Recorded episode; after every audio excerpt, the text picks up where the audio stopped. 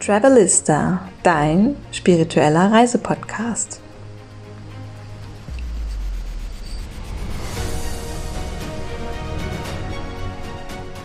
Hallo und herzlich willkommen zu einer neuen Folge Travelista. Mein Name ist Isabel und ich freue mich, dass du eingeschaltet hast. In der heutigen Folge geht es um Brasilien. Von Hagen an die Copacabana, so lautet der Titel dieser wunderschönen Folge. Wie kommt man eigentlich vom Maschinenbaustudium zu seiner eigenen, zu seinem eigenen Reiseunternehmen? Ich spreche in dieser Folge mit der Gründerin und Co-Inhaberin von Querido Mundo, Joanna Krupa. Querido Mundo ist ein deutschsprachiger Reiseveranstalter von Gruppenreisen. Gruppenreisen für Alleinreisende, also für Menschen, die gerne auch zu zweit oder zu dritt reisen und dies nicht selbst organisieren wollen oder auch können. Querido Mundo führt euch durch die faszinierende Welt Lateinamerikas mit vielen authentischen Einblicken in die Lebensweise der Menschen und der Kulturen. Diese Reisen sind abseits der ausgetretenen Touripfade und mitten hinein in die zauberhafte Welt Lateinamerikas. Joanna hat ihr Maschinenbaustudium in Hagen absolviert, beziehungsweise in Aachen.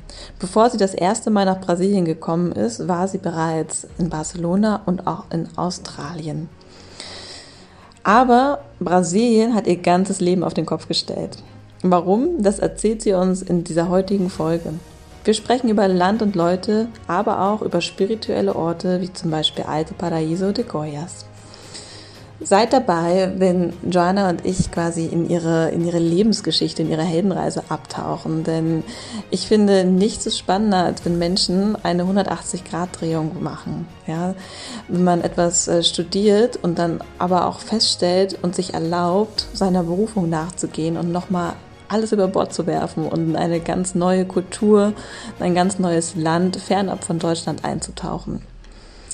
Ich wünsche euch super viel Spaß beim Hören dieser Folge und hoffe, dass es euch inspiriert, auch noch einmal ähm, mutig zu sein und äh, Dinge auch in Frage zu stellen. Und ja, ihr wichtigster Satz, der mir auf jeden Fall hängen geblieben ist, dass äh, das, was man studiert oder gelernt hat, muss nicht immer auch deine Berufung sein. In diesem Sinne, ich wünsche euch viel Spaß beim Hören. Eure Isabel.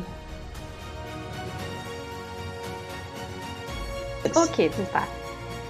So, jetzt sind wir live. Dann erstmal herzlich willkommen, Joanna. Willkommen bei Travelista. Dankeschön, Isabelita. Ich freue mich so, heute mit dabei zu sein. Woo! Ja, ich freue mich, dass du äh, ja die Zeit gefunden hast, auch trotz Zeitverschiebung, denn du bist ja aktuell in Vancouver. Also bei mir ist es schon abends und bei dir gerade erst der Start des Tages. Mhm, ja, genau. Hier sind es gerade 11.33 Uhr. Also geht so auf den Mittag ja. zu. Bei euch müsste es, glaube ich, schon fast 21 Uhr dann sein, ne? Ja, genau. Es ist eine, eine Late-Night-Folge für mich. ja, von daher voll schön, dass du dabei bist. Und ich würde sagen, für alle, die dich noch nicht kennen, ähm, stell dich doch einmal ganz kurz vor. Ja, super gerne. Ganz kurz fällt mir immer super schwer, das sage ich schon mal vorab. Aber ich versuche es mal ganz kurz. Also mein Name ist äh, Joanna Krupa. Ich bin gerade in Vancouver, ähm, lebe hier seit 2018 äh, komme aber ursprünglich aus Hagen, 17 Kilometer von Dortmund. Ganz liebe Grüße an alle aus dem Ruppert. und ähm, ja, ich habe, ich, ich liebe Menschen, ich liebe das Reisen und ich liebe Lateinamerika. Und so kam das, ähm, dass ich ähm, nach meinem Studium als Reiseleiterin gearbeitet habe. Ich habe aber was komplett anderes studiert, das erzählen wir später noch. Ähm, als Reiseleiterin angefangen habe für Lateinamerika und dann vor circa dreieinhalb Jahren mit meiner Freundin Andrea, die ja auch hier im Podcast-Interview äh, ist, ähm, dann genau. genau einen Reiseveranstalter gegründet haben, Querido Mundo Reisen. Querido Mundo ist Spanisch, bedeutet geliebte Welt und dann äh, diese Liebe zum Menschen und ähm, zum Reisen steckt dann natürlich auch schon drin in dem Wort Querido Mundo. Und ja, es sind Gruppenreisen nach Lateinamerika mit äh, ganz tollen Guides, ähm, ganz tiefe Reisen, ganz nah an, an Land und Leuten. Ähm, und dann kam Corona und hat alles auf den Kopf gestellt. Und jetzt sind wir mit Andrea ganz viel online und bringen äh, Lateinamerika nach Hause zu den Leuten. Genau, das ganz kurz zu mir. Ja, vielen Dank für die kurze Vorstellung. Sehr spannend auf jeden Fall. Also von daher, die heutige Folge wird sich so ein bisschen darum drehen, wie du, Joanna, aus äh, quasi aus Hagen ah, ja, nach äh, an die Copacabana, nach Brasilien gekommen bist und was das mit dir gemacht hat, diese, diese Reise, diese, ja, dieser Shift vielleicht auch. Ne? Also von daher würde ich einfach mal direkt in Hagen einsteigen und dich fragen, weil du hast ja schon angedeutet, du hast etwas sehr Fachliches und Analytisches studiert. Was hast du studiert? Ähm, ja, ich habe Maschinenbau studiert in Aachen, an der RWTH in Aachen, kennen vielleicht einige. Und ähm, ja, das ist auf jeden Fall sehr, sehr fachlich und sehr technisch. Ich bin auch fertig geworden, also bin jetzt ähm, Maschinenbau-Diplom-Ingenieurin vom Beruf. Und ja. Klingt super auf jeden Fall. Aber hast du jemals da drin, hast du dich jemals da auf eine Stelle beworben damals nach dem Studium? Ähm, nee, ähm, das war nämlich so, ähm, im Maschinenbaustudium mussten wir sechs Monate Pflichtpraktikum absolvieren und das ähm, mhm. ein bisschen Praktikum vor dem Studium ähm, und dann während des Studiums dann so Gebiete ab, ähm, abhaken, sag ich mal. Und ich habe einen großen Teil meines Praktikums in Australien gemacht, in einer Firma. Ähm, ich glaube, das waren über acht Monate gewesen. Da war ich noch ähm, mittendrin im Studium, aber schon so gegen Ende des Studiums. Und ähm, da war praktisch so meine erste Arbeitserfahrung ähm, über lang, mhm. längere Zeit. Und die Firma war toll, die Mitarbeiter waren toll, es war alles super, aber ich habe gemerkt, dieses am Schreibtisch sitzen, am Computer sitzen, äh, Excel-Tabellen mit Zahlen und das jeden Tag 9 to 5 ähm, und mit, mit einem geregelten Arbeitsablauf, das war so, ich, hab, ich hatte da irgendwie meine erste Midlife-Crisis. Mit, okay, wie alt warst du? Ähm, also 2010, da müsste ich 25 gewesen sein. Die Mid-20-Crisis, sagt man so schön. Moment, 2010, ja doch 25, genau, Mid-20-Crisis. Und ich habe so festgestellt, mhm. boah, ähm, ich wusste zu dem Zeitpunkt, ich war noch nicht fertig mit dem Studium, ich musste noch Diplomarbeit schreiben und alles drum und dran, aber ich wusste zu dem Zeitpunkt, äh, ich werde mit das Studium fertig machen, vor allen Dingen für meine Eltern, aber ich werde danach nicht als Ingenieurin arbeiten. Das wusste ich schon zu dem Zeitpunkt, weil ich gemerkt habe, dieses geregelter Arbeitsablauf, drin, äh, Schreibtischbüro, alleine, das ist überhaupt nicht meins. Ich liebe draußen und mit Menschen. Kann ich absolut nachvollziehen. Mhm. Geht mir genauso. Ich habe äh, da deutlich länger für gebraucht, um diese Erkenntnis zu gewinnen. Oh. Naja, voll schön, dass du schon mit 25 äh, quasi da auch für dich äh, wusstest auch, dass ja, was man möchte. Ne? Ich finde also, wenn man, wenn ich so zurückblicke mit 25, gut, habe ich angefangen zu studieren, also ich bin auch raus aus dem Job, aber ja, trotzdem finde ich richtig schön, weil ja, so viele Menschen machen etwas, vielleicht auch ihr Leben lang und ja, finden halt gar nicht heraus, was, dass sie das ihnen gar nicht liegt. Ne? Mhm. Ne? Von daher. Und bei, bei dir war schön. das mit wie vielen Jahren gewesen, dass du dich umorientiert hattest? Ähm, das ist erst vor kurzem, dass ich jetzt wirklich rausgegangen bin aus meinem Bürojob, ist äh, quasi erst seit letztem Jahr. Mhm. Von daher mit mit mit Live äh, mit 30 Crisis. Mhm. Die richtige dann. genau. Wir, wir überspringen dann die richtige Midlife-Crisis. Naja, mal schauen, was dann kommt. Aber von daher auf jeden Fall sehr cool, dass du das für dich schon erkannt hast. Und ich meine, Australien, das ist wahrscheinlich auch noch mal Reisen, öffnet ja auch die Horiz den Horizont und zeigt einem ja auch, was einfach noch in der Welt möglich ist. Mhm. Das ist halt irgendwie hängt ja vielleicht damit auch zusammen. Ja, absolut. Und ich habe auch, ähm, das Lustige war, ich habe zwar Maschinenbau studiert, ich habe aber die komplette Maschinenbauzeit komplett ausgenutzt, um, um die Welt zu sehen. Ich war für ein Jahr in Barcelona gewesen und habe da Erasmus gemacht, also an der Uni. Äh, dann bin ich, wie gesagt, nach Australien auch für ein knappes Jahr. Ähm, das Coole ist halt, ähm, die Uni, wo ich studiert habe, die RWTH in Aachen, die ermöglicht halt unglaublich viel, ne? weil die sehr gute Kontakte haben. Ähm, und ja, dann äh, in Australien habe ich eben das Praktikum vermittelt bekommen und äh, bin dann, um eine Studienarbeit zu schreiben, bin dann nach Brasilien und habe da dann auch nochmal äh, ja, über ein Jahr sagen. verbracht. Ja, alles über das Studium. Also immer jede Möglichkeit genutzt, um, äh, um irgendwie wegzukommen, zu reisen. Ja, das war bei mir auch so im Studium. Also ich habe ja in Hannover studiert und ich war auch äh, auf Teneriffa, Erasmus, so, zum Thema Erasmus. Bestes Ziel, und dann Spanien ja auch, äh, Erasmus. Total, also wir sind echt so die, die Spanier. Also das hat mich auch sofort, als ich angefangen habe in Hannover, habe ich gesehen, dass ähm, ne, La Laguna war die Partneruniversität und ich dachte so, je, sofort, darauf bewerbe ich mich, auch wenn das erst irgendwie in drei Semestern ist, egal. Ähm, genau, also von daher, das kann ich gut nachvollziehen, von daher auch als Tipp für alle, die, die hier noch studieren vielleicht, ähm, nutzt das aus, weil die Studienzeit ist einfach die beste Zeit, um ins Ausland zu gehen. Ne? Man hat einfach so einen tollen Background, die Universitäten unterstützen einen und man kann so viel ausprobieren, das ist einfach so wertvoll. Mhm. Ja. Schön. Okay, also dann nach Brasilien. Hattest du ähm, da irgendwie einen Impuls, eine Idee, eine Motivation? Warum Brasilien? Hat dich, was hat dich dahin gezogen? Ja, auf jeden Fall. Also ich weiß nicht mehr, wann das war. Das könnte vielleicht äh, während meiner Zeit in Barcelona gewesen sein.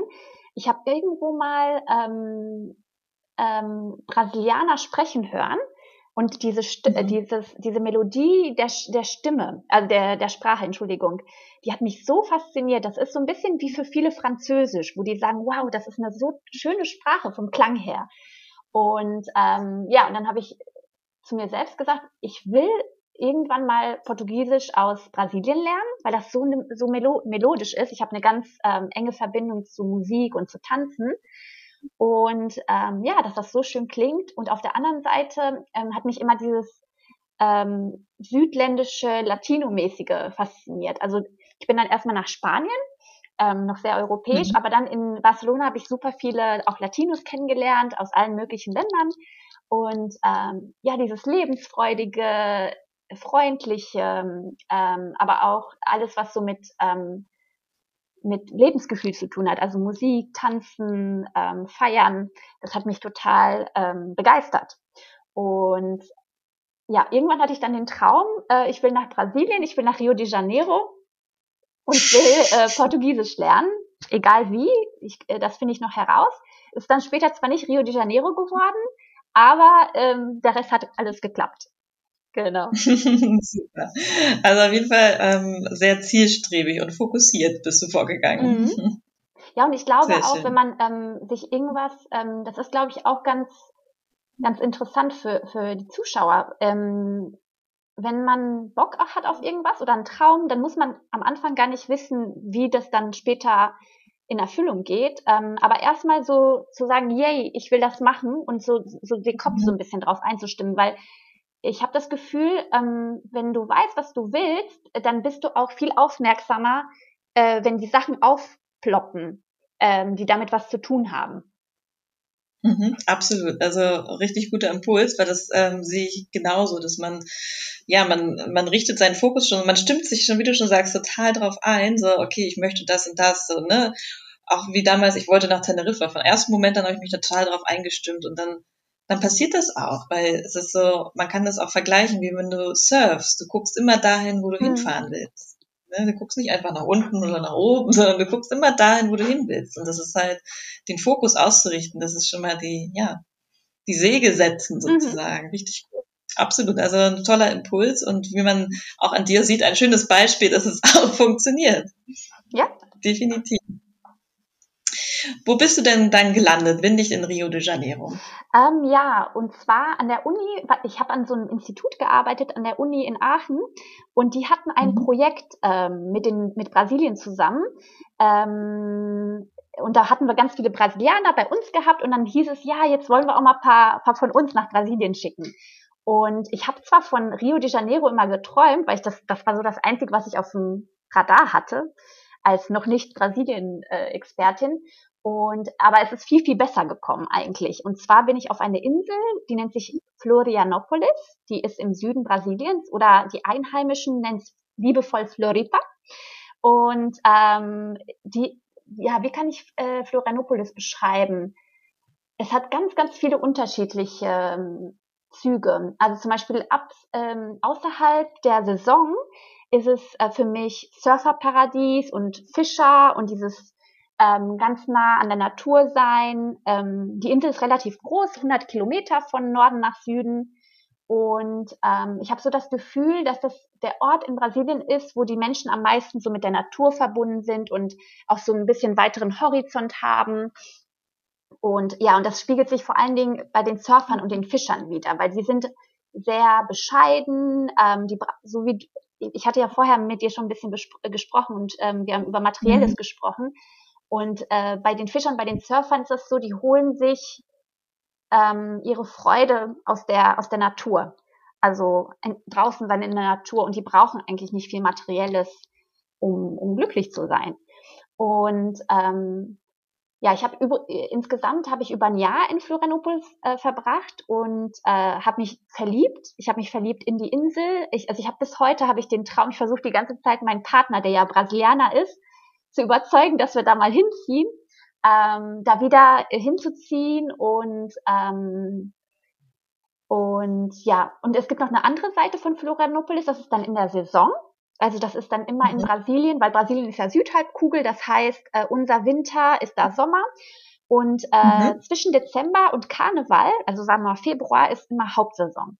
Und äh, zur okay. Hauptsaison, die Insel, die 180 Grad Wandlung, weil dann kommen die Leute aus Sao Paulo, die Leute aus Argentinien, die ganzen Inselbewohner flüchten, die gehen woanders hin und vermieten dann ihre mhm. Häuser und dann wird es zu einer Partyinsel. Also vor allen Dingen im Norden der Insel sind dann Hauspartys, Elektropartys, DJs werden eingeflogen aus der ganzen Welt und ähm, dann bekommt die Insel so einen ganz anderen Vibe. Deswegen empfehle ich auch immer Leuten, die auf die Insel wollen und die so wirklich authentisch erleben wollen, das dann am besten nicht zwischen Dezember und Februar zu machen, sondern kurz davor und kurz danach. Dann habt ihr noch das super Wetter auch.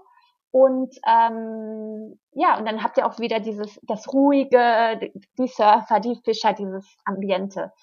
Und, ähm, und, noch, und das ist auch, weil äh, Florianopolis ist nicht ausgelegt für so viele Millionen Menschen, die, die dort Urlaub machen, die Straßen. Also man steht dann wirklich ähm, wenn man zum Strand will, normalerweise eine Strecke, die man in 20 Minuten macht, macht man dann in drei Stunden, weil die, weil die dann nur eine Fahrspur haben in jede Richtung.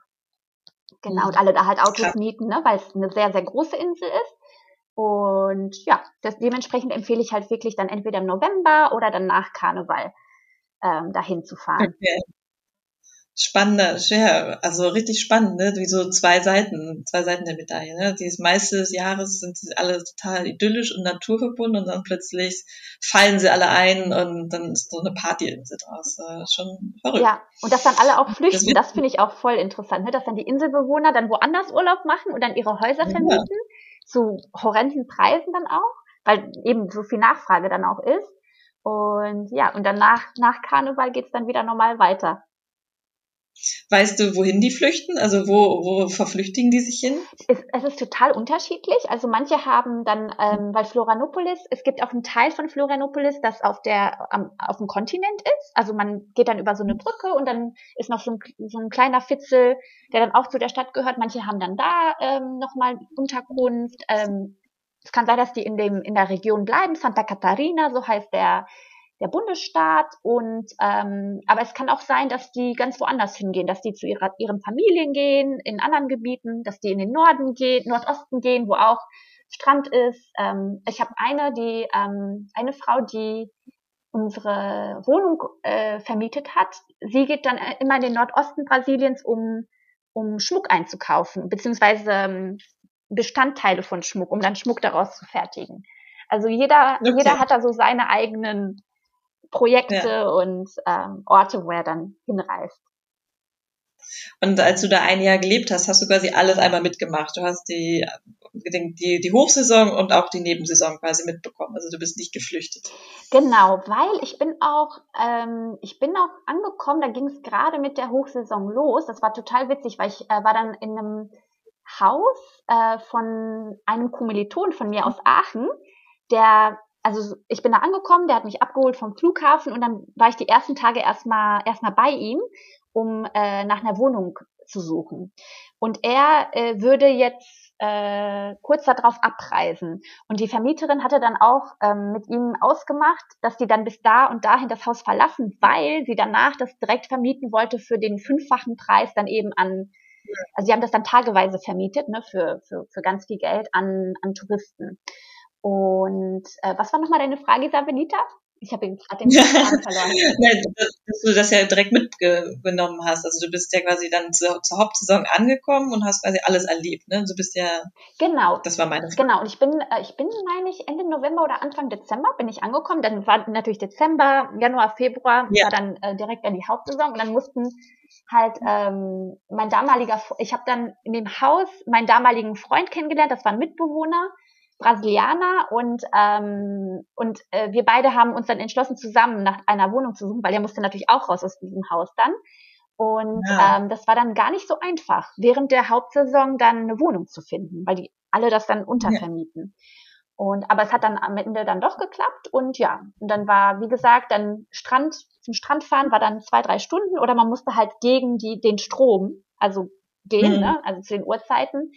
Und, äh, und nach Karneval war dann alles wieder, wieder in Ordnung. Und ich war dann ja. 13 Monate ja. da. Also ich war dann wirklich dann bis, ich glaube, bis, bis äh, Dezember dann nächsten Jahres dann auf, in Florianopolis. Ja. Und dann hast du dir wahrscheinlich gedacht, so, okay, was ist jetzt los? Alle weg? ja, genau so war's. Ja, schön. Okay. Aber ja, witzigerweise war ich auch schon mal auf dieser Insel. Ehrlich?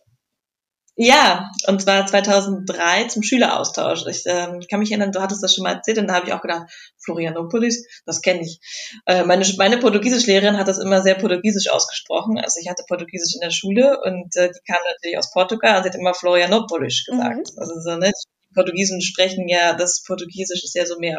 Genau, das S wird ähm, am, Ende, am Ende von Silben und äh, Wörtern wird wie ein Sch ausgesprochen in Portugal. Genau. Und in Rio de Janeiro auch. Ja, Florianopolis gesagt. Mhm. Genau, so kenne ich das auch. Florianopolis. Auf jeden Fall war ich da auch schon mal und ja, wie gesagt, 2003, und ich kann mich, das ist natürlich sehr lange her jetzt. Und ähm, aber ich weiß, dass es sehr, sehr schön war und es war, glaube ich, Oktober oder so. Also es war noch keine Hauptsaison. Also es war sehr leer. Und ähm, ja, aber ich kann mich da nicht mehr, ich habe jetzt nicht mehr so viele Bilder vor Augen, aber ich weiß, dass ich da war. warst du, wie lange warst, warst du auf der Insel? Vielleicht eine Woche oder so. Mhm ja, wir waren damals ja auch nur drei Wochen Schüleraustausch, also von daher, das war schon als Schüler eine lange Zeit gewesen. Mhm. Wir waren in Porto Alegre. Ah, genau. Okay. Da hat eine Familie gewohnt und von da aus sind wir dann, glaube ich, eine Woche da hochgefahren, mhm. bevor wir dann zurückgeflogen sind. Irgendwie so. Also ich äh, müsste es nochmal rekonstruieren, aber ja, verrückt. Von daher, spannend. Wow, ich spreche selten mit Leuten, die auch schon mal da gewesen sind. Super. Ja, von daher, es hat eine, einen Grund, dass wir beide miteinander mhm. reden. Schön, okay, dann ähm, würde ich jetzt gerne so ein bisschen die Brücke schlagen, weil wir haben ja auch schon, du hast ja gesagt, sehr naturverbunden sind die Menschen dort, so ein bisschen diesen Kontrast nochmal, wie du das empfunden hast von, von Deutschland, Maschinenbau hin nach Brasilien, ja, einfach minimalistisch, äh, ja, eine ganz andere Kultur. So was so für dich dann erstmal so die ersten Eindrücke auch waren und was dann auch für dich so der ausschlaggebende Punkt war, dass du ja auch dann da geblieben bist. Ne? Mhm dich in das Land verliebt hast. Ähm, ja, und ähm, ich, ich äh, greife noch mal ein bisschen zurück, weil das ähm, bis dato, also bevor ich äh, Florian, nach Florianopolis gekommen bin, und das war ja so ein bisschen auch Zufall, weil ich kannte die, diese Insel vorher nicht, ich hatte vorher noch nie davon gehört und habe erst davon erfahren, ähm, weil ich an der Uni eben gearbeitet habe im Institut als Hilfswissenschaftler und die dieses Projekt hatten. Und dann hat sich eben als Möglichkeit, diese Möglichkeit ergeben, nach Brasilien zu gehen. Und ähm, dass ich praktisch zufällig die Möglichkeit bekommen habe, dahin zu gehen, das hat mich, das hat mich total verändert, weil ich komme halt aus Hagen. Das ist eine kleine Stadt. Ich glaube 200.000 Einwohner, 180, I don't know. Ähm, und ich hatte immer den Traum, in der Großstadt zu leben und am Meer und wo es warm ist. Das war immer mein mein Ding gewesen. Und ähm, weil, warum Großstadt? Weil ich finde, eine Großstadt, die hatte halt wahnsinnig viel zu bieten und dir wird halt nie langweilig. Ich bin eine Person, ich mache ungern Sachen zweimal. Ich erlebe am liebsten immer wieder was Neues, neue Abenteuer. Und ähm, eine Großstadt hat unendlich viele Cafés, unendlich viele ähm, Viertel und Möglichkeiten, die, die Stadt zu entdecken. Und ähm, dann war auch wirklich immer so mein Fokus, okay, ich will nach Barcelona, ich will nach ähm, Australien, äh, Mel in Mel Melbourne war ich da, also auch eine Großstadt, auch am Meer. Äh, und dann, ich will nach Rio de Janeiro. Durch Zufall Florianopolis. Und Florianopolis ähm, ist jetzt keine Großstadt, das ist eine Insel. Und da und zum Beispiel das Viertel, wo ich gewohnt habe, da war ich halt wie so mitten im Dschungel, in der Natur. Äh, mit so einem Ausblick, das war wunderschön, das war so ein bisschen am Hügel ähm, äh, so ein Häuschen oder zwei Etagen. Die obere haben wir, äh, die untere haben wir gemietet und die obere ein ganz äh, nettes brasilianisches Pärchen. Und äh, da hattest du diesen Ausblick auf die Lagune und dahinter das Meer. Wunder, wunderschön. Und ähm, durch Zufall habe ich diese Möglichkeit bekommen, das so zu erleben und dann hat sich das bei mir auch was geändert. Ähm, und heute sage ich auch, oh, ich will wieder nach dahin zurück und dort leben. Ähm, ich habe erkannt, dass Großstadt tolle Vorteile hat, aber es gibt auch noch was darüber hinaus. Und ähm, ja, und so die Surfer zu beobachten, die Fischer und dieses ähm, im Einklang mit der Natur zu leben, mein damaliger Freund ähm, war auch selber Surfer und der hat mir halt immer gesagt, Joanna, wenn ich im Meer bin und auf dem Surfbrett stehe, das ist für mich wie eine Meditation. Medita also wir haben uns immer Meditation so erklärt, ähm, an, also im Hier und Jetzt zu sein und an nichts anderes denken, also so komplett im Augenblick, ähm, mit allen Sinnen ähm, bewusst das zu erleben. Und äh, er meinte, das Plätschern des Wassers und ähm, mitten in der Natur und äh, teilweise waren auch so kleine Pinguine, die sich von Argentinien aus verirrt hatten. Ähm, also dann hat er auch Tiere gesehen beim, beim Surfen und ähm, ja und dieser ganz diese ganzen Erlebnisse, der Kontakt, der Austausch, ähm, ja hat hat ähm, hat mich davon überzeugt, dass es nicht nur das Großstadtleben gibt, dass es auch ein Leben gibt äh, in der Natur, ähm, was sehr sehr schön sein kann und bereichernd. Wow, sehr schön, wunderschön. Und das äh, mit 25, wollte ich sagen. Ja, ja. Und wir hatten auch, das ist vielleicht auch noch interessant ähm, für die Zuschauer, weil Internet heutzutage muss man ja haben, immer und überall. Und ja, wir kennen das jetzt, ne? Ja, ja. auch im, im, in Unterkünften immer die erste Frage, was ist das WLAN-Passwort? Mhm. mhm, und ähm, ich hatte mit, äh, mit meinem damaligen Freund, wo wir zusammengezogen sind, hatten wir in der Wohnung kein Internet.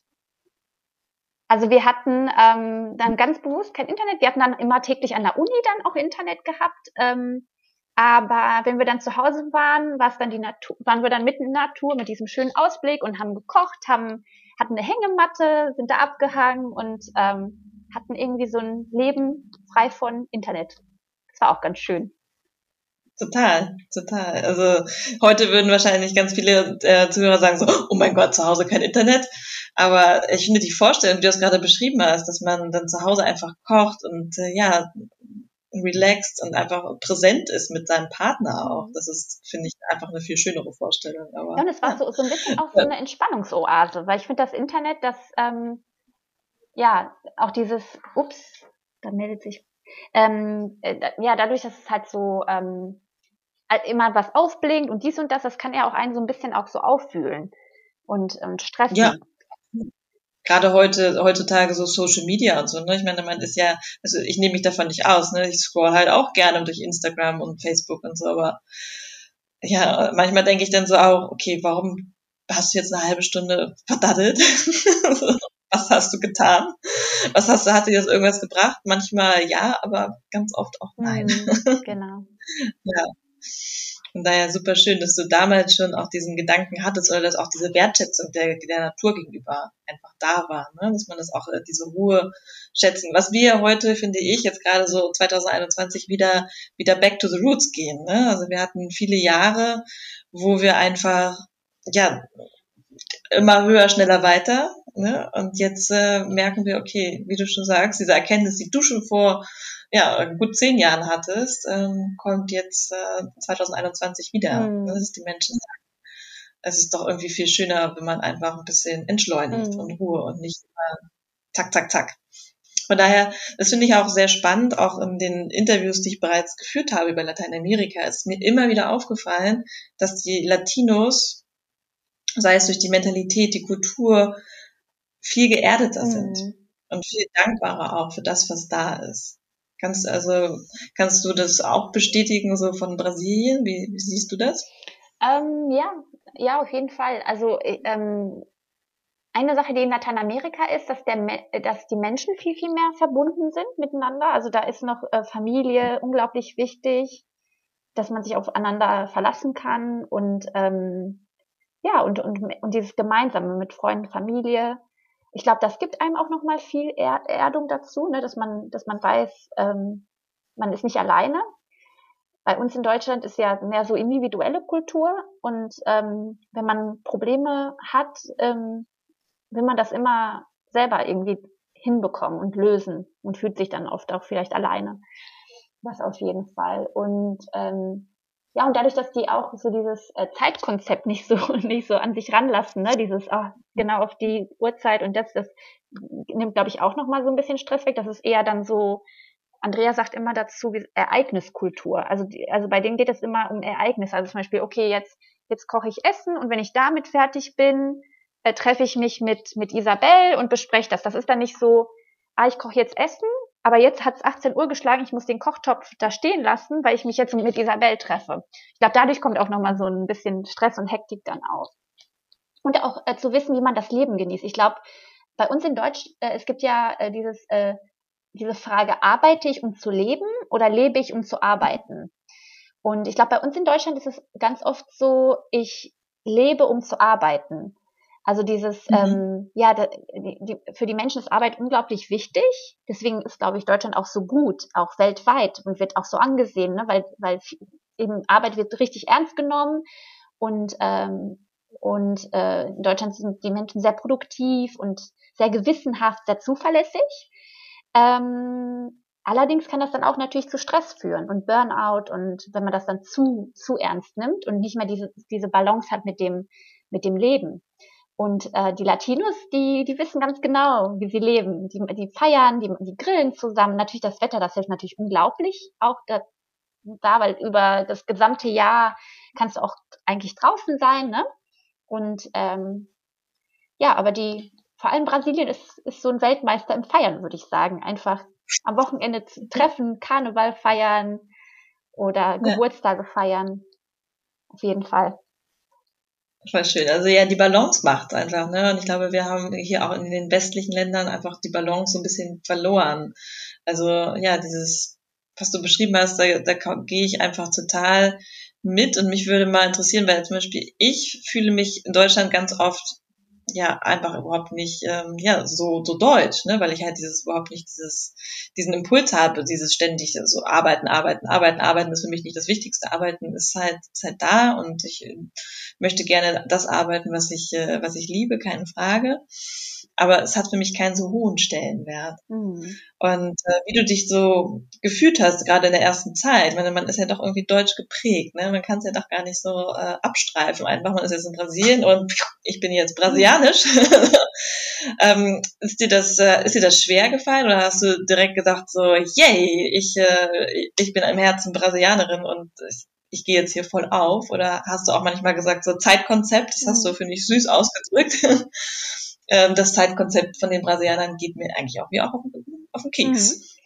Ähm, ja, also ähm, da gibt es zwei, zwei äh, Phasen bei mir, weil das, äh, ähm, das erste Mal, als ich in Brasilien war, ähm, das war ja während des Studiums, wo ich da meine Studienarbeit geschrieben habe an der, an der Uni in Brasilien und ähm, ganz, ganz viel auch ähm, erlebt habe, ganz viel Freizeit hatte.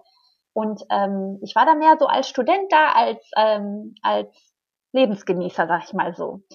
Und dann gab es eine andere Zeit, wo ich dann äh, nach Brasilien zurückgekommen bin, 2016, um mit einem Kumpel ähm, äh, an einem Startup zu arbeiten. Das war dann eine andere Phase, das war dann Arbeitsleben.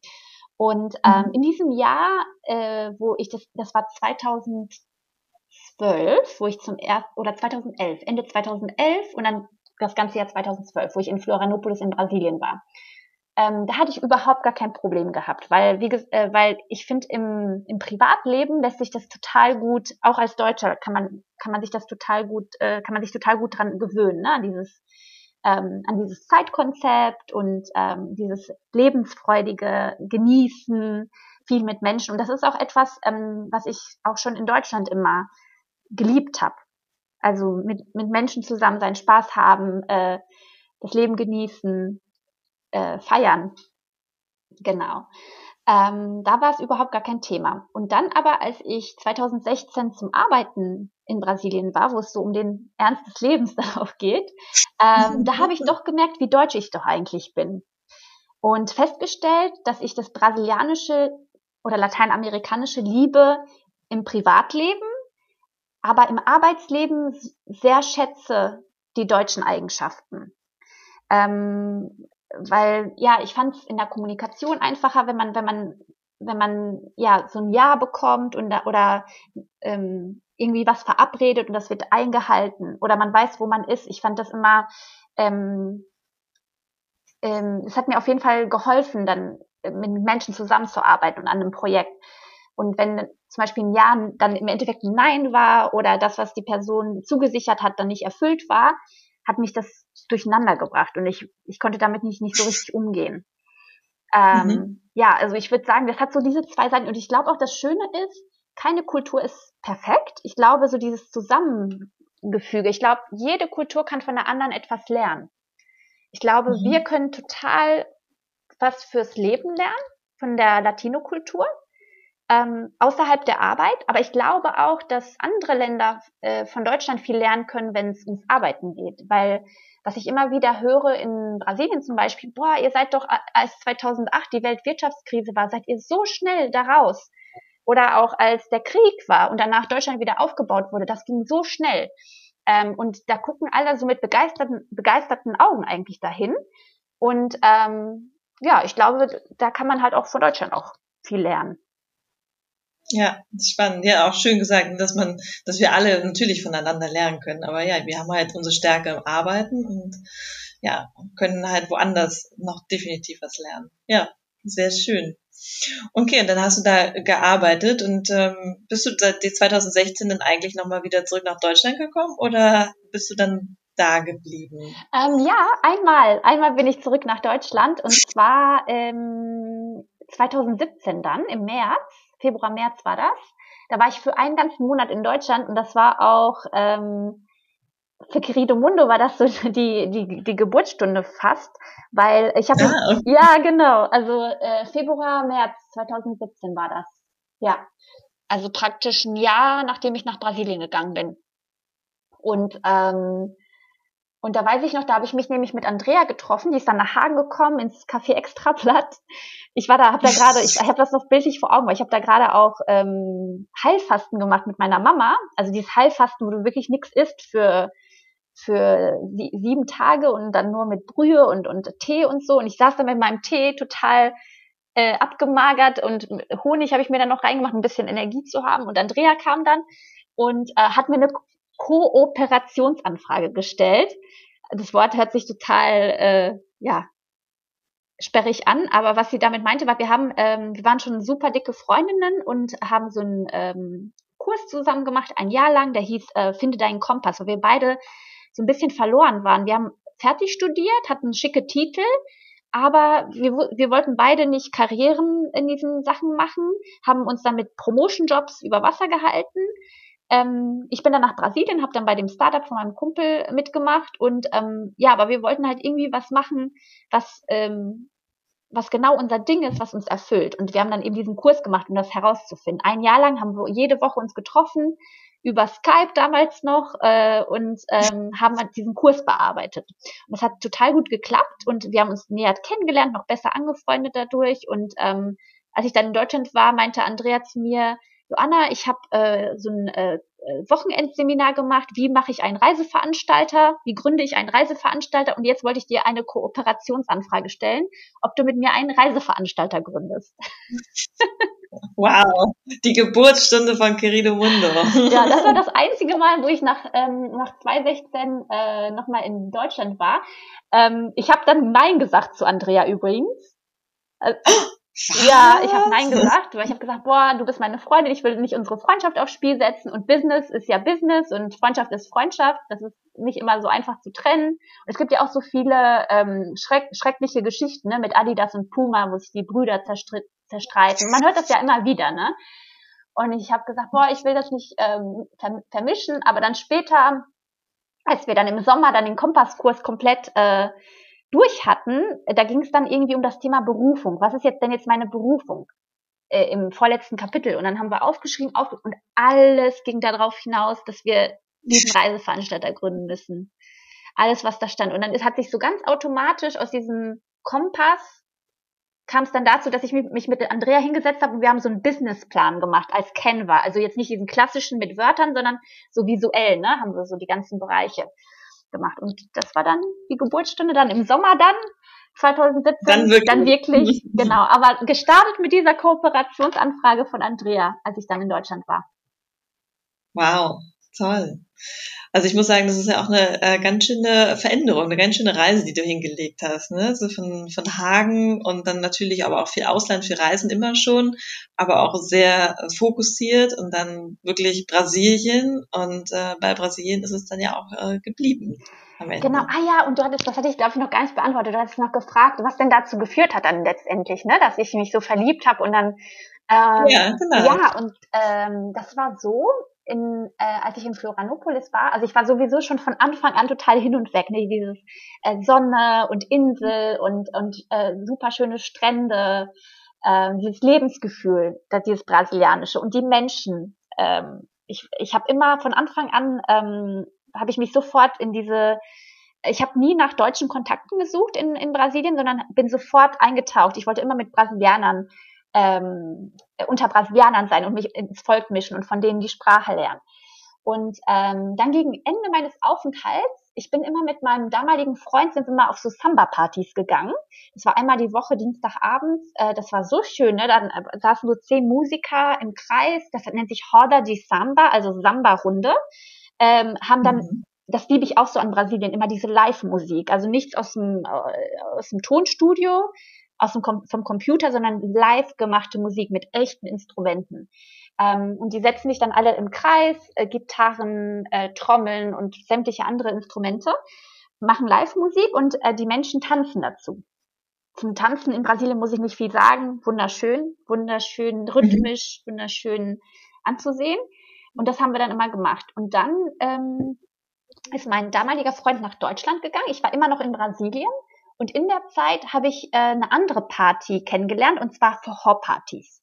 Das war dann immer am, auch am gleichen Tag, dienstags, dienstagabends, aber dann nach der Samba-Party. Die Samba-Party fing um 10 Uhr an, Vorher ging um Mitternacht los. Und äh, während der Summer-Party meinten dann die ganzen Brasilianer, hey, äh, du musst unbedingt noch mit zur Vorparty kommen. Und äh, bin dann dahin und dann war es um mich geschehen. Dann war es um mich geschehen. Äh, äh, Vormusik ähm, ich kann es mit Worten nicht beschreiben. Ich stand dann, ich konnte zu dem Zeitpunkt noch nicht vor Hort tanzen. Ich stand vor der Bühne, habe diese drei Musiker gesehen. Das ist immer die ähm, ein Akkordeon, eine Triangel und eine Trommel. Und mein und das war die Musik, die war so süß, melancholisch, so richtig herzergreifend und war wie in so einer Blase äh, verliebt. Und ich wusste, also ich wusste vom ersten Mal, dass mich das nicht mehr loslassen wird. Bis also für mein ganzes Leben wird mich das nicht mehr loslassen. Und so war das dann auch. Und ähm, ich war danach vorhorsüchtig. Ich habe dann auch Brasilianer kennengelernt, die mir dann die Tanzschritte gezeigt haben. Und ähm, dann, als ich in diesem Jahr dann zurück nach Deutschland bin, ähm, war, stand für mich fest, ab jetzt, Joanna, überwinterst du immer in Brasilien zwischen November und, und, und Karneval und, ähm, mhm. und, und gehst auf die ganzen Vorhor-Festivals, die dann in ganz Brasilien dann stattfinden. Und das habe ich dann auch gemacht. Dann habe ich, ähm, bin ich 2013, das Jahr danach, für drei Monate nach Brasilien, äh, habe da meinen Kumpel Fabiano kennengelernt, mit dem ich dann das Start-up äh, gemacht habe mhm. ähm, während eines Vorhor-Festivals. Und dann schließlich ähm, 2016, als ich dann schon nach Brasilien gezogen bin, um dort zu arbeiten, habe ich dann auf einem anderen Vorhor-Festival José kennengelernt, der heute mein Partner ist. Äh, wir zusammen nach Vancouver gezogen sind weil er hier arbeiten wollte und mit dem wir, mit dem ich jetzt fünf Jahre zusammen bin.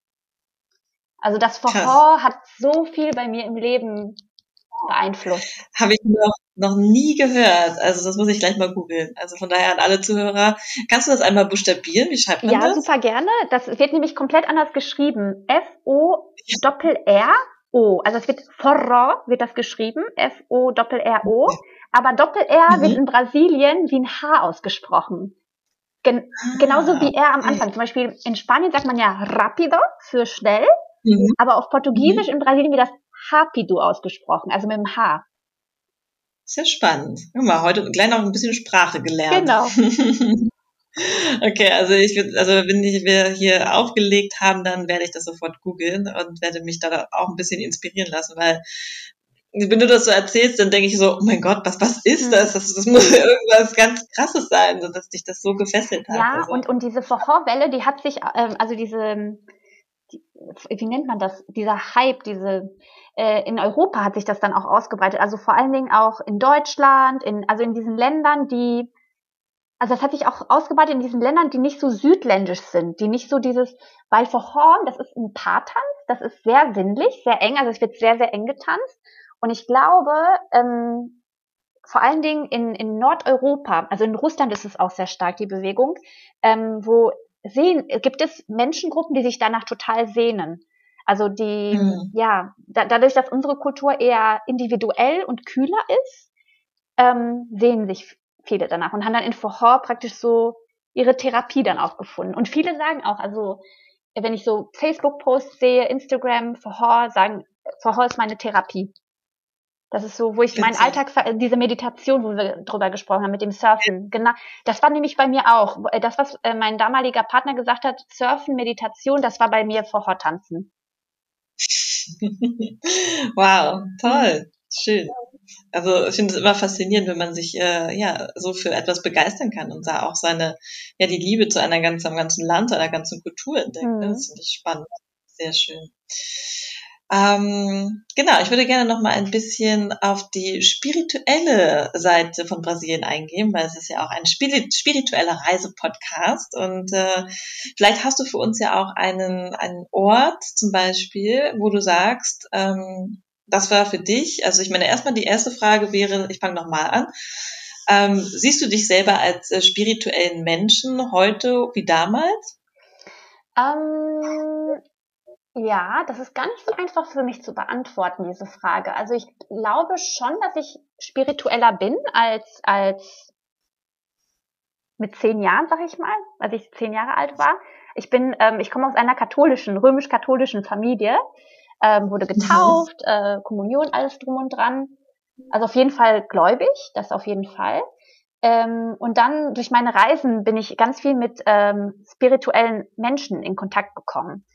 Ähm, und heute, ich habe, das ist lustig, dass du das sagst, weil ich habe heute noch darüber nachgedacht, ob ich denn so spirituell bin wie jetzt manche andere Personen, die ich kenne. Und ich glaube, nein. Ich glaube, ich bin noch so zwischen ähm, weil ich ja auch aus dem wissenschaftlichen Bereich komme mit, mit Maschinenbau und mir hat mhm. Mathe immer, ich habe ja Maschinenbau studiert. Ähm, warum habe ich eigentlich das, das ausgewählt? Weil ich war immer super gut in Mathe und in, in Chemie in der Schule und ich wusste gar nicht, was ich studieren sollte. Ich war auch gut in Englisch gewesen und dann war für mich so Englisch, Mathe, Chemie, was kann ich denn da machen? Und äh, dann habe ich irgendwie Maschinenbau gefunden und fand das so toll, dass das so verschiedene Wissenschaften waren. Ich hatte halt immer so äh, Verschiedenes interessiert. Ich wollte nie so eng irgendwo reingehen. Und ähm, ja, und ich, ich bin immer so, ich, für mich ist die, ich glaube an die Natur. Ich glaube an die mhm. Kraft der Natur und, ähm, und das ist, glaube ich, so meins. Also ich bin so ja. zwischen spirituell und, und, und vielleicht noch meinem katholischen Glauben, sage ich jetzt mal. Und ähm, aber wenn ich mich für eins entscheiden müsste, dann wäre es, ich glaube an die Kraft der Natur. Ich glaube, dass die Natur sich immer das holt, was sie braucht. Ich glaube auch jetzt mit Corona, dass die Natur sich das holt, was sie gerade braucht. Ähm, Corona heißt ja weniger Flüge, das heißt auch weniger Betrieb, weniger Firmen, die Abgase produzieren. Wir haben Klimawandel, der eine glaubt daran, der andere nicht. Ich glaube daran. Mhm. Und ähm, ich glaube, das, was gerade passiert, hilft der Natur, sich zu regenerieren. Auf jeden Fall. Ja, sehr schön. Und ich meine, der, der Glaube oder die, äh, die Kraft der Natur, das ist ja auch etwas, was ja auch typisch lateinamerikanisch ist, also was ich ja so aus anderen Ländern auch gehört habe, mhm. ne? dass die halt einfach viel mehr sich darauf besinnen, was die Natur uns geben kann, statt einfach irgendwie dem Pharmakonzern zu folgen und eine Pille einzuwerfen, sondern sich einfach zu überlegen, okay, was, ne, welche Kräuter helfen mir bei denen und den Leiden und so. Das finde ich auch super spannend. Mhm. Ja, jetzt gerade, wo du das schon sagst, Isabelita, mit der, äh, mit Lateinamerika und der Natur, ähm, das ist vor allen Dingen in den Ländern, wo ähm, Afrikaner leider Gottes damals noch als Sklaven in diese Länder gekommen sind. Ähm, darunter zählt Brasilien ganz groß, Kuba, ähm, Kolumbien, äh, die Karibik.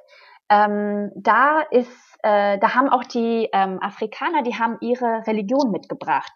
Und um es damals, mhm. weil die spanische Krone katholisch ähm, das wurde, diese Religion wurde ähm, unterdrückt von den Spaniern, wurde verboten.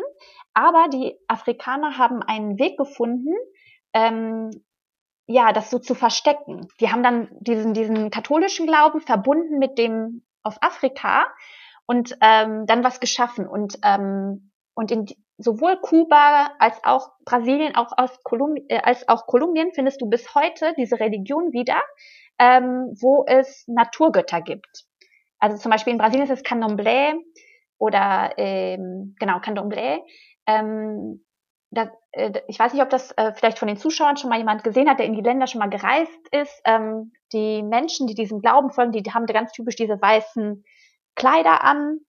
Ähm, äh, und wenn die sich treffen, dann trommeln die ganz viel. Die glauben eben an diese spiritu spirituelle Verbindung mit dem, mit dem, mit, mit, mit den Geistern und die glauben an Naturgötter. Es gibt zum Beispiel Emanja oder Jemanja, das ist die ähm, Göttin des Meeres. Es gibt den äh, Götter für den Wald, fürs Feuer. Und ähm, ja, das, das sind Naturgötter.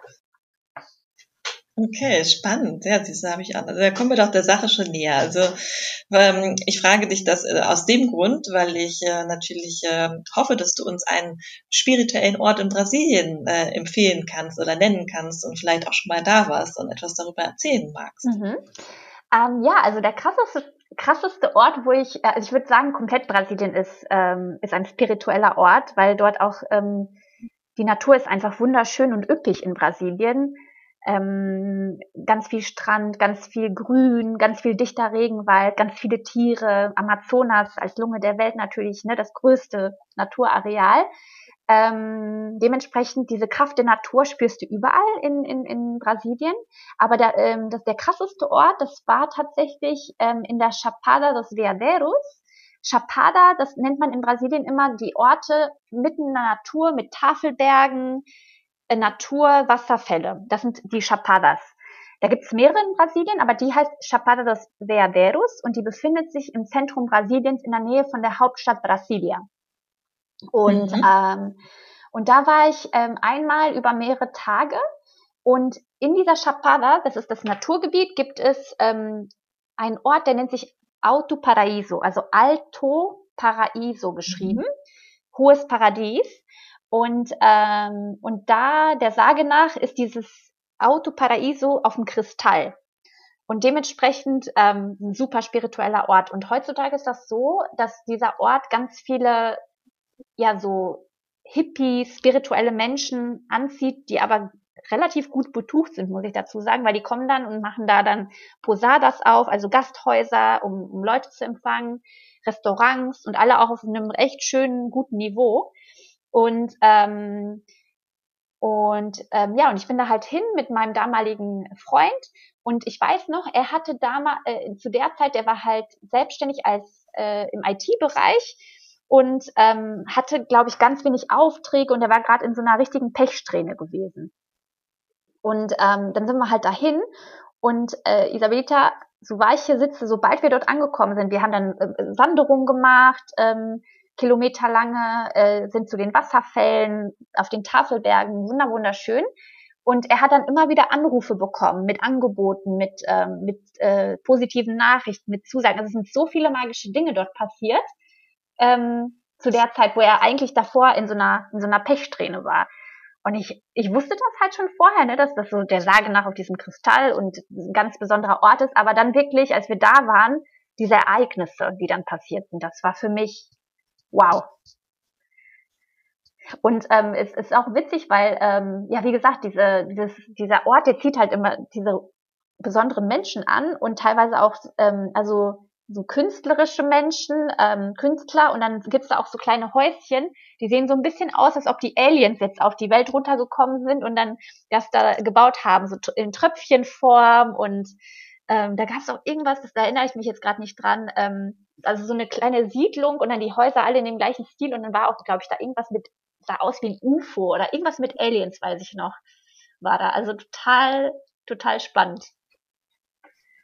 Spannend, ja. Und äh, wie hast also, also hast du in dem Moment, ich meine, wie du schon gesagt hast, du hast was sehr Wissenschaftliches studiert. Hm, hat das für dich äh, dann in dem Moment Sinn gemacht? Also kam der Verstand und hat gedacht, so, hä, was passiert hier? Oder hast du gemerkt, so, ja, das ist dieser Ort und hier passiert etwas, was ich vielleicht mit meiner wissenschaftlich, mit meinem wissenschaftlichen Verstand gar nicht erklären kann? Ja, ja, genau so, genau so war das. Genau so war das. Ähm, ja, im Vorhinein schon zu wissen, dass das so ähm, über diesen Ort so erzählt wird und dann tatsächlich das dann selber mitzuerleben. Auf jeden mhm. Fall. Und es hat mich, das hat mich auch natürlich total gefreut für, für meinen damaligen Freund, dass er ähm, ja aus dieser Pechsträhne irgendwie für, ein, für einen ja. Zeitraum rausgekommen ist. Und hat sich für dich denn auch was getan? Also hast du auch was äh, gemerkt, dass sich irgendwas, was bei dir noch verändert hat in deinem Leben, irgendwas passiert ist, wo du gedacht hast, so, oh, schön. Ähm, Oder war alles gut? Nö, das war, für mich war eigentlich, ich kann mich nicht an nichts erinnern jetzt ganz speziell. Ähm, ich, das Einzige, was, was eben wieder, dass meine Liebe zur Natur dann nochmal bestätigt wurde, dass ich mich so toll gefühlt habe in dieser, in dieser Gegend, ähm, diese Wasserfälle, diese Wanderwege, diese Aussichten, ähm, ja, dass meine Liebe zur Natur einfach nur nochmal bestätigt wurde. Ja, sehr schön. Das ist toll. Also von daher eine Empfehlung, eine, ähm, ja, eine Reise wert auf jeden Fall, wenn man vielleicht äh, gerade nach Antworten sucht in seinem Leben mhm. oder so, dann wer weiß. Äh, mit den Kristallen und so ist es ja auch immer super magisch. Also Kristalle stehen ja auch für super viele, ja, verschiedene Energien und so. Also mhm. Also von daher, klingt auf jeden Fall so nach, ja. Mhm. Ja, und äh, ich kann wirklich in Brasilien alle Chapadas äh, empfehlen. Es gibt auch eine Chapada, die nennt sich Chapada Diamantina, also Diamanten. Ähm, wird mhm. aus, äh, also Chapada Diamantina geschrieben. Die ist dann wieder ganz woanders. Die ist im Nordosten äh, im Bundesstaat Bahia, da wo auch Salvador ist. Und das ist auch ganz, also von der Natur her, wow, da gibt's auch so diese Höhlen, wo du dann äh, die, eine Farbe von dem Blau vom Wasser hast, die unbeschreiblich ist, wo dann das Licht dann so reinfällt. Äh, ganz tolle Wasserfälle, ganz tolle Wanderungen. Auch und auch eben so abgeschieden, mitten, mitten in der Natur. Ja, Wow, wunderschön. Ich glaube, also ich habe das Gefühl, wir könnten noch stundenlang darüber sprechen, über tolle magische Orte in Brasilien und über über all diese äh, Themen. Also wir haben, haben noch, ich habe noch ganz viele Fragen, aber naja, wir, wir, wir sind ja auch zeitlich begrenzt und äh, vielleicht machen wir einfach noch mal eine Folge. Mhm. Äh, Folge, Folge. Eine abschließende Frage, die mir natürlich jetzt gerade so gekommen ist, nachdem du so von Brasilien geschwärmt hast und vor allen diesen Orten. Wann wird es denn eine Querido Mundo Brasilien Reise geben? Ja, das, das, das ist lustig, dass du das fragst. Das werden wir öfter gefragt. Also vor allen Dingen mit den Travel-Dinnern ähm, wo wir mhm. jetzt ähm, über Brasilien auch gemacht haben. Wann kommt denn eine Brasilienreise? Und ich, ich sage einfach mal so, sobald Corona das Reisen wieder ermöglicht. Also ich habe bereits Genau, ich habe bereits als als Reiseleiterin habe ich Reisen geleitet mit äh, mit äh, mit Gruppen durch Brasilien und habe da auch eine Route entworfen. Ähm, was ich noch nur einfach mit Andrea gucken müsste, weil bisher sind unsere Reisen ähm, beziehungsweise nee, wir haben auch Inlandsflüge bei manchen Reisen, aber bei Brasilien ist das so, das Land, das kannst du halt nicht erfassen ohne Inlandsflüge, weil das eben so riesig ist, ne?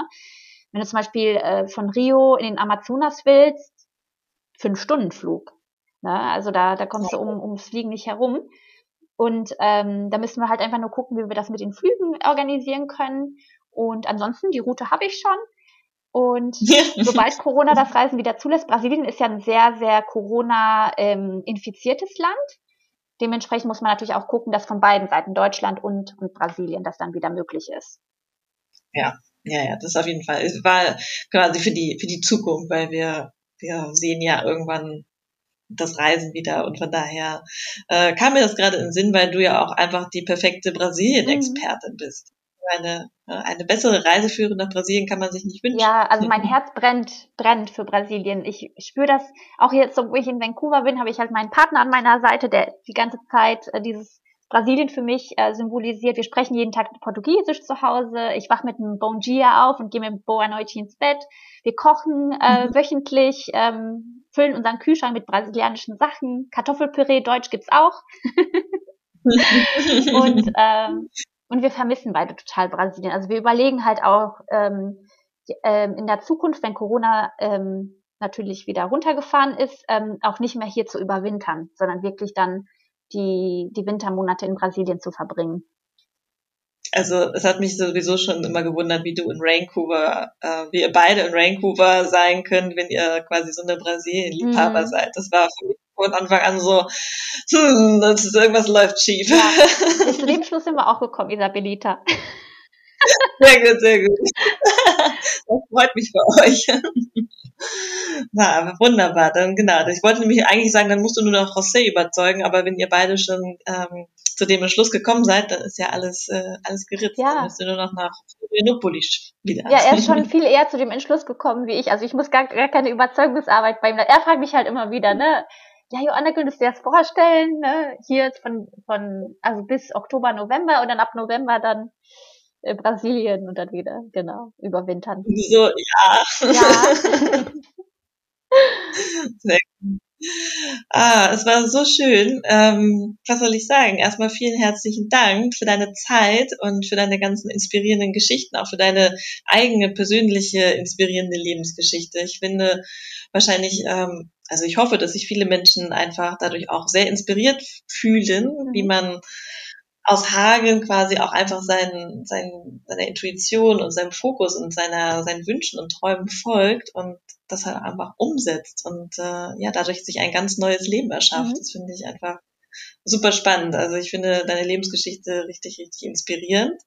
Und ähm, ja, vielleicht, weiß nicht, hast du noch Lust, einen Abschluss zu machen, sozusagen äh, selber, wo du vielleicht jetzt nochmal rückblickst und denkst so, ja, voll krass. Also das sind so meine größten Learnings oder die Dinge, die ich meinen Zuhörern jetzt so mitgeben möchte, die halt vielleicht auch an so einem Punkt stehen, wo sie sagen, das, was ich studiert habe oder was ich gerade arbeite, das ist vielleicht gar nicht so das, was ich möchte. Und ja. Hm. Ja, ja, auf jeden Fall, auf jeden Fall. Ähm, also mein größtes Learning aus der ganzen Geschichte ist, dass das, was, äh, was man studiert und das, was man eigentlich, ähm, ja, so die Berufung, die in einem so steckt, dass es oft nicht das Gleiche ist, weil ich finde, nach der Schule bekommst du auch nur so eine ganz äh, geringe Auswahl an Möglichkeiten. Zum Beispiel jetzt nach ähm, als Studiengang war jetzt nicht die Möglichkeit für mich gegeben, Reiseleiterin zu studieren, Reiseleiterin für Lateinamerika. Das sind halt so Sachen, die die die die machst du nicht über das Studium. Und ähm, und ich glaube auch, dass man sehr jung ist, wenn man diese Entscheidung treffen muss ich glaube, ähm, wenn ich so auf mich zurückblicke, das ist natürlich sehr persönlich für jeden, aber ich kenne viele Leute, die das bestätigen vom Alter her, dass es erst so Ende 20, Anfang 30, dass man überhaupt erst eine Ahnung hat, wer bin ich eigentlich, was macht mich aus, wo liegen meine Stärken und ähm, ja, und wo kann ich äh, irgendwie einen Unterschied machen auf der Welt äh, und mehr Menschen helfen, mehr Freude verbreiten. So. Und ich glaube, dass man, wenn man das macht, wo man berufen für ist, dass man das viel besser kann, also Menschen helfen, Freude verbreiten, ähm, als wenn man in einem Job gefangen ist, der einem halt gar nicht liegt. Und auch mutig zu sein, äh, dann das aufzugeben. Egal, in Deutschland wird man ja sehr schnell ab, äh, abgeurteilt, weil Deutschland muss ja alles nach Plan laufen und ähm, und wenn man mit mit deutschen Menschen spricht, wenn man denen das so erklärt, ich habe das erst studiert und dann mache ich jetzt das, dann hat das für die keine so eine, dann macht das keinen Sinn ne, weil das ist dann nicht kontinuierlich. Das, das eine baut nicht auf dem anderen auf. Das, und in Deutschland muss alles halt so Sinn machen.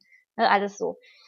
Und da mutig zu sein. Egal, was die anderen sagen, ähm, ich, ich bleib mir selber treu und ich glaube, ich kann viel besser ähm, meine Lebenszeit nutzen und, und, an, und für andere Menschen auch da sein, indem ich die, diesem Ruf jetzt folge. Ne? Das auf jeden Fall. Und ähm, ja, das war so, glaube ich, so das, das größte Learning. Und ich würde ganz super gerne, Isabelita, ähm, alle Zuschauer zum Travel Dinner einladen, wenn ich das darf. Aber klar, das wäre meine nächste Frage. Also erstmal danke für deine schöne, äh, für den schönen Schlusssatz. Besser kann ich es nicht selber formulieren. Und genau, meine Abschlussfrage ist natürlich, wo kann man euch finden? Ja, genau. Also ihr könnt, wir haben eine Webseite www.queridomundo.de. Ich buchstabiere das mal kurz, weil ähm, das gar nicht so einfach ist mit dem Spanisch. Also äh, Querido Mundo ist Q-U-E-R-I-D-O und dann Mundo M-U-N-D-O zusammengeschrieben.de. Das ist unsere Webseite und ähm, wir haben seit Corona, also seit tatsächlich seit April letzten Jahres, äh, veranstalten wir einmal im Monat ein kostenloses Online-Travel-Dinner. Ähm, das ist immer am ersten Freitag des Monats um 18.30 Uhr. Also je nachdem, wann der Podcast veröffentlicht wird, ähm, wahrscheinlich dann im Juni, ist das der 4. Juni um 18.30 Uhr. Und wir kochen äh, jeden Monat zusammen mit euch, also es ist ein Meeting, das ist jetzt kein Webinar oder so, äh, zusammen mit euch ein Gericht aus Lateinamerika. äh, Peru, Brasilien, Mexiko, äh, Chile. Wir reisen uns einmal komplett durch Lateinamerika. Und das Schöne ist, ähm, zur Corona-Zeit, man ist zusammen, ähm, es, hat, es ist wie Urlaubsfeeling, also wir haben so Feedback bekommen, es fühlt sich wie Urlaub an, wir lachen zusammen, lernen ein bisschen was über Lateinamerika und es lindert total das Fernweh. Und Isabelita, ich habe letztens noch geguckt, ähm, unsere Top 5, die, die, die Gäste, die am öftersten mit dabei waren, du bist da drunter, du warst achtmal schon dabei, ne? Wow! also von daher, ja, ich äh, kann aus eigener Erfahrung sprechen. Es macht äh, richtig Laune, mit euch zu kochen und äh, man lernt einfach super schöne Rezepte, die man natürlich auch vegan zubereiten kann. Und ähm, ja, es ist einfach, also ich finde, was mich, was mir am meisten gefällt am Travel Dinner sind tatsächlich die Geschichten. Mhm. Was war dein Lieblings-Travel Dinner? Also, ähm, also ich fand den Dia de los Muertos mit Mexiko sehr schön muss ich sagen. Der hat mir richtig gut gefallen, weil ich halt auch ähm, gar nicht so viel über den Dia de los Muertos, also den Tag der Toten, wusste vorher. Also das fand ich, hat mich richtig angesprochen, aber ich mag halt auch gerne diese, diese spirituellen Themen natürlich. Und auch seine Folge über den Karneval in Brasilien, das fand ich auch richtig gut. Oh, das freut mich total. Oh. Ja, und wenn jemand von den Zuschauern äh, mitmachen möchte, wir haben eine Gästeliste, die habe ich auch der Isabelita geschickt, die postet die in die Show Notes. Da könnt ihr euch auf die Gästeliste setzen. Wie gesagt, das ist kostenlos. Und ähm, dann könnt ihr euch nämlich die Einkaufsliste zuschicken und den Link zum Zoom-Meeting. Und aber wenn ihr auch einfach nur dabei sein wollt und nicht mitkochen wollt und den Geschichten lauschen wollt, dann könnt ihr das auch. Definitiv. Also ja, ich verlinke alles, äh, eure Homepage, äh, alles, was ihr momentan macht, auch eure Spanischkurse und so weiter, das findet ihr alles auf der Homepage von Querido Mundo. Von daher schaut einfach vorbei. Instagram seid ihr auch sehr aktiv und Facebook, also genau. von daher, man findet euch ganz vielen Kanälen. Und ähm, von daher bleibt mir nur noch zu sagen, vielen herzlichen Dank, Joanna, dass du heute mein Gast warst und äh, wir über Brasilien philosophieren durften. Es war wunderschön. Oh, danke schön, Isabelita, für die Einladung. Es war wunderschön mit dir, immer wieder. Und ähm, ich grüße alle ganz lieb, die, die zugehört haben und bleibt gesund. Genau, wir sagen auf Wiedersehen. Wie heißt das auf Portugiesisch so schön für mich? Bom noite. Äh, boa noite ist gute Nacht, aber du würdest sagen, ähm, ciao ist ganz typisch. Genau, oder äh, Beijinhos ist so Küsschen, Beijinhos. Beijinhos, okay, ganz viele Beijinhos. Super, ganz viele. Beijinhos an alle. Genau, auf Wiedersehen. Tschüss. Tschüss.